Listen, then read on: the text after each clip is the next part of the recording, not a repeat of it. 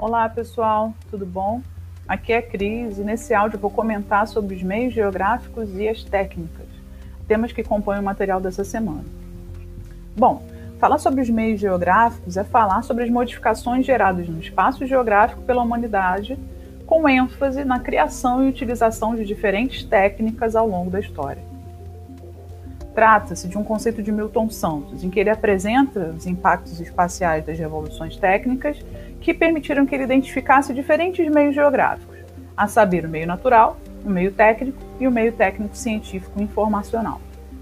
Como falei, a ênfase está na história das técnicas e no seu potencial transformador, seja do espaço, das formas de produção, das formas de circulação e comunicação e, é claro, no modo de vida das sociedades que produziram e viveram essas mudanças.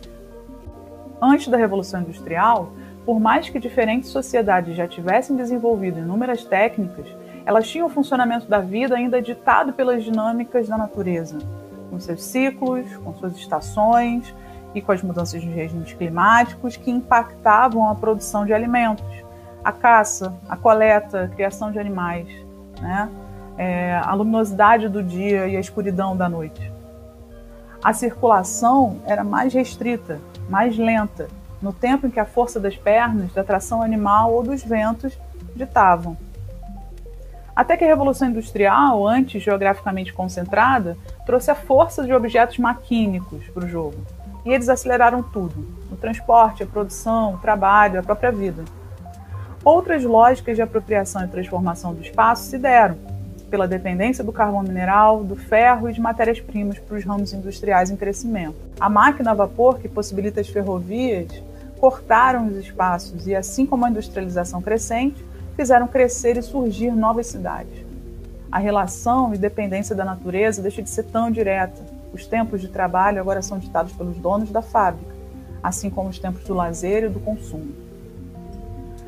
E aí, uma nova forma de estar no mundo, de viver e produzir, né, que a gente vai entender como a sociedade urbana industrial, vai se constituir associada a ideais de progresso, de bem-estar, de dominação da natureza, de modernidade. Uma modernidade fortemente relacionada com o projeto colonial, fundamentado na superexploração de pessoas, de terras e da natureza, que vai ser transformada em recursos, de formas cada vez mais diversificadas, quanto mais se diversificam os produtos e as tais necessidades se generalizando para o terceiro mundo a partir de 1960. Nesse período, a ciência passa a ser cada vez mais comandada pela produção e cada vez mais a criação do espaço será feita a partir do uso e da alocação de objetos técnicos, científicos e informacionais. Vocês devem ter reparado que no segundo slide eu dou um enfoque maior no meio técnico, científico e informacional né? E como é, é, a informação ganhou destaque nesse meio, certo? Mas vale aqui fazer alguns breves comentários, né? principalmente sobre alguns efeitos da revolução técnico-científica informacional sobre o espaço geográfico. Então, o meio técnico-científico informacional ele é marcado pela capacidade de dispersão produtiva pelo mundo, né, que vai impactar na divisão internacional do trabalho, nas formas pelas quais o trabalho é feito. É caracterizada também pelo encurtamento das distâncias, por conta dos avanços nos meios de transporte, logística e comunicação, e pela aceleração vertiginosa de fluxos de bens, capitais, pessoas e decisões. Cidades pequenas, antes dependentes de cidades médias ou das grandes metrópoles para aquisição de produtos e serviços, hoje estão potencialmente conectadas a dinâmicas globais. Muitos espaços rurais estão altamente mecanizados, com máquinas até controladas remotamente com o uso intensivo de agrotóxicos, de fertilizantes para o solo, de sementes geneticamente modificadas. Isso tudo possibilita ultrapassar as limitações sazonais ditadas pela dinâmica natural. Muitos desses espaços de produção agrícola conectam-se mais com as demandas externas do que com as internas.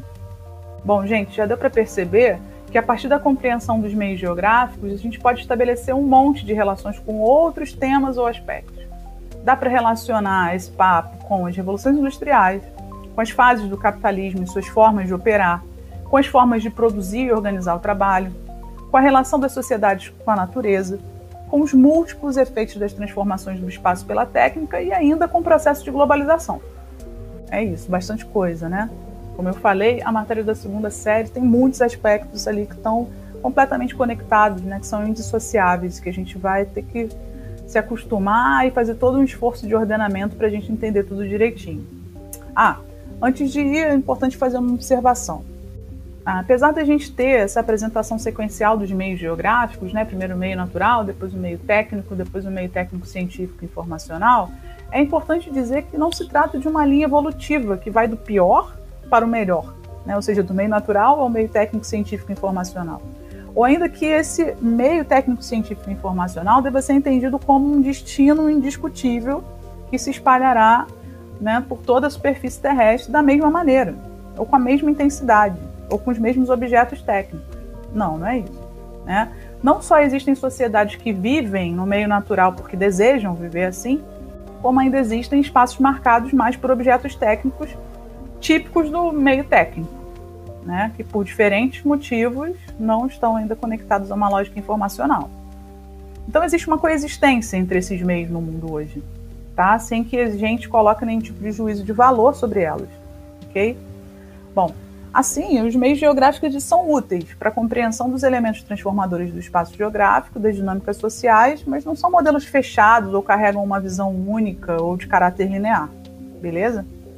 Então é isso, pessoal. Espero que o áudio tenha auxiliado na compreensão do tema.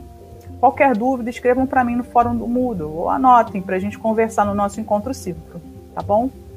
É isso, pessoal. Espero que estejam gostando. Um abraço a todos, fiquem bem, se cuidem e cuidem dos seus. Tchau, tchau.